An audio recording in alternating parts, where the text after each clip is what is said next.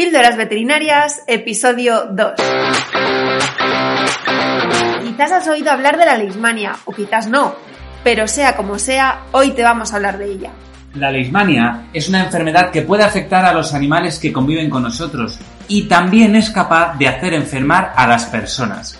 Los perros son el principal reservorio para esta enfermedad, pero ¿sabes lo que es un reservorio?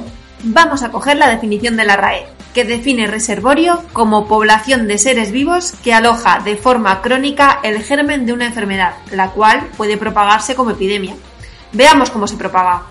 La leishmania se transmite mayoritariamente por la picadura de un mosquito llamado flebotomo. Este mosquito, al picar, puede transmitir esta enfermedad a los perros, sí, pero también a los humanos. ¿Te cuento una curiosidad? Dime, dime. La Leishmania infantum solo la transmiten las hembras del flebotomo. Podemos encontrarla en los lugares donde hay este mosquito. Y en España lo tenemos. Además, con la globalización y el cambio climático se está observando un aumento de su propagación en todo el mundo.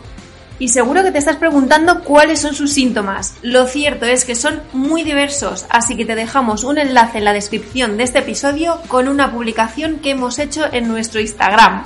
Pero no os asustéis, porque llevamos mucho ganado conociendo cómo funciona la señorita Leishmania, porque gracias a esto podemos centrarnos en la prevención evitando la picadura del mosquito, porque si no hay picadura, no hay transmisión. Para evitar la picadura existen diferentes productos con evidencia científica que pueden ayudarte, pero no es oro todo lo que reluce y no todos los métodos funcionan igual de bien. Así que nosotros te recomendamos que preguntes en tu veterinario habitual que seguro que te da las mejores opciones para tu situación en particular. ¿Y, en el gato? Pues a día de hoy es todavía ocasional y se postula que ellos son más resistentes a la enfermedad que los perros. Pero tiempo al tiempo, habrá que estar atento para ver cómo evolucionan las líneas de investigación.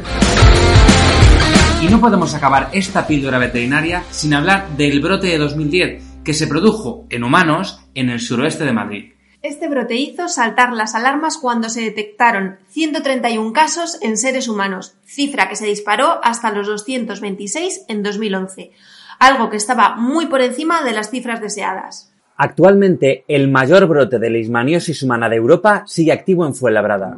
En este brote, el reservorio proviene de liebres y conejos. También te dejamos un enlace en la descripción. Así que ya sabes, como dice el refrán, todo mosquito termina mosqueando. Si cantaste alguna vez pican, pican los mosquitos, pican con gran disimulo, puedes seguir nuestras píldoras veterinarias en Spotify, Evox y Apple Podcast. Nos vemos en la siguiente píldora.